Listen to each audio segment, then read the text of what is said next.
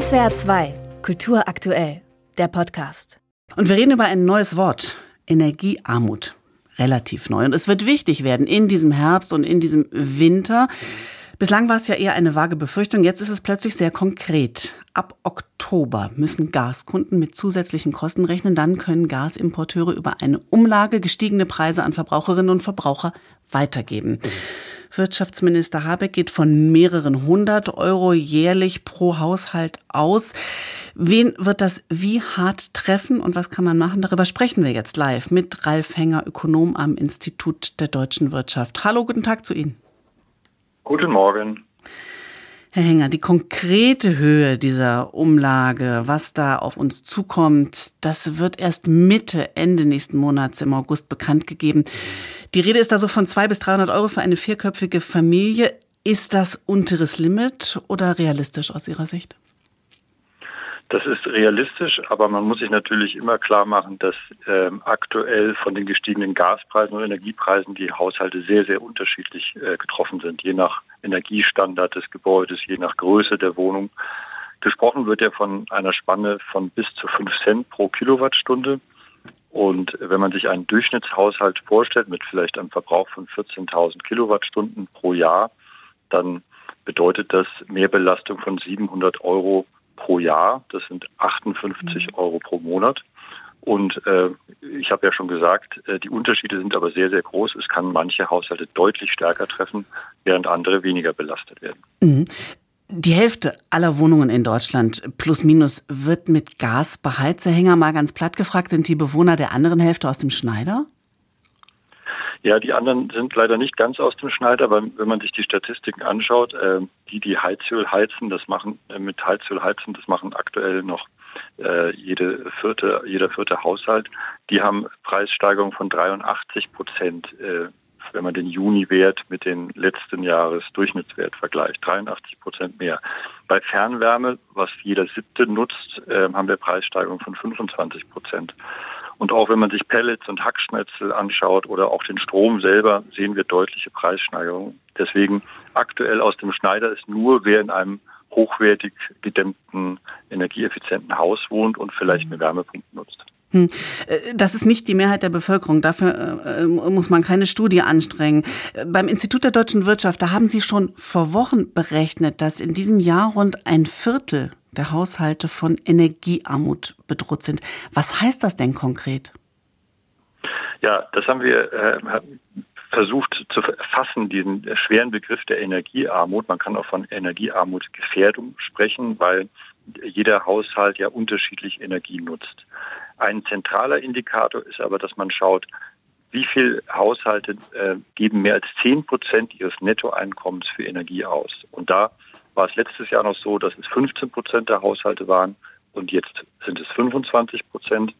Und interessant ist, dass vor allem die untere Mittelschicht jetzt stark mehr belastet ist. Hier hat sich die Quote derer, die eben mehr als 10 Prozent der Energieausgaben ähm, ähm, für Energie mhm. ausgeben, verdoppelt. Und wenn man mal ein Beispiel nimmt, man muss sich einen Haushalt vorstellen mit 1500 Euro Einkommen, der gibt halt jetzt mehr als 150 Euro ähm, äh, für Heizen und Strom aus. Wie kann da gezielt geholfen werden? Ja, es gibt äh, eine Reihe von Maßnahmen, die man sich überlegen muss. Man ähm, hat den Wohnhaushalten schon geholfen.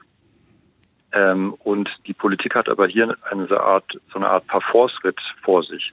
Ähm, man muss die Haushalte zwingend ja auch zum Sparen anregen, damit wir durch den Winter kommen und äh, wir nicht hier und da den äh, Gasregler abdrehen müssen. Auf der anderen Seite wollen wir entlassen, entlasten und das müssen wir. Und deswegen passiert auch das, was wir gerade beobachten. Die Umlage wird gewährt, das Preissignal soll wirken, äh, damit die Haushalte wirklich überlegen, äh, da, wo man sparen kann. Und auf der anderen Seite wird jetzt äh, das Entlastungspaket 3 äh, ähm, beschlossen oder zusammengeschnürt. Und da geht es dann darum, zielgerichtet Haushalten zu helfen. Und wie genau ist noch vollkommen offen. Das ist noch vollkommen offen, da sprechen Sie es an, das wird erst noch geschnürt. Ist das nicht zu spät? Hinkt die Regierung da nicht hinterher? Denn die Belastung kommt ja auf jeden Fall. Also wenn die Belastung dann im Oktober kommen, bis dahin muss das Paket geschnürt sein. Ich denke, das ist das Entscheidende, weil da treten die Belastungen äh, dann auch wirklich in dieser Dimension Faktor 2, Faktor 3 der Energiekosten höher als noch letztes Jahr auf. Hm. Bis dahin muss es gelingen. Wenn es bis dahin nicht gelingt, dann wäre es zu spät.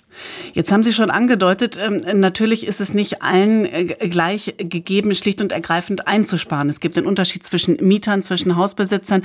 Ähm, wie muss denn gezielte Hilfe aussehen, damit tatsächlich auch ähm, die wirklich Bedürftigen erreicht werden und nicht möglicherweise Häuslebesitzer, die schon das E-Auto subventioniert bekommen haben, jetzt auch noch eine extra Dämmung bezahlt kriegen?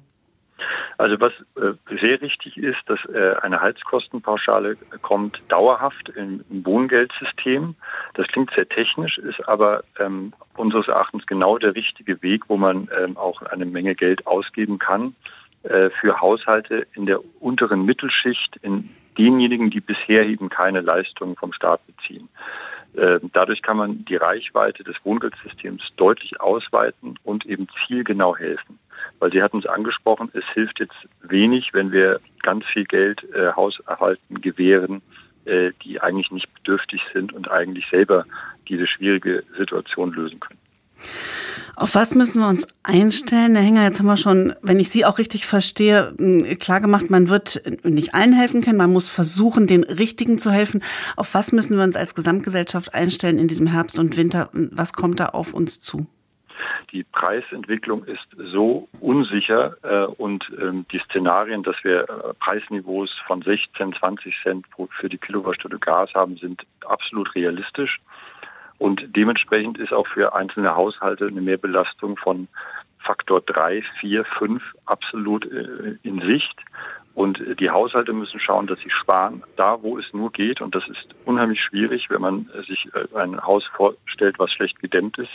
Aber es geht hier natürlich um alle Maßnahmen, die man sich vorstellen kann. Richtig lüften, Temperatur, äh, einbauen, die Heizungsanlage nochmal überprüfen lassen, etc. pp. Hier müssen alle Register gezogen werden.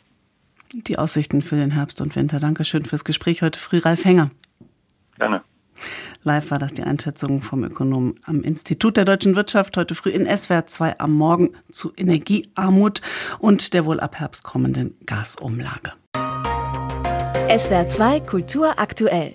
Überall, wo es Podcasts gibt.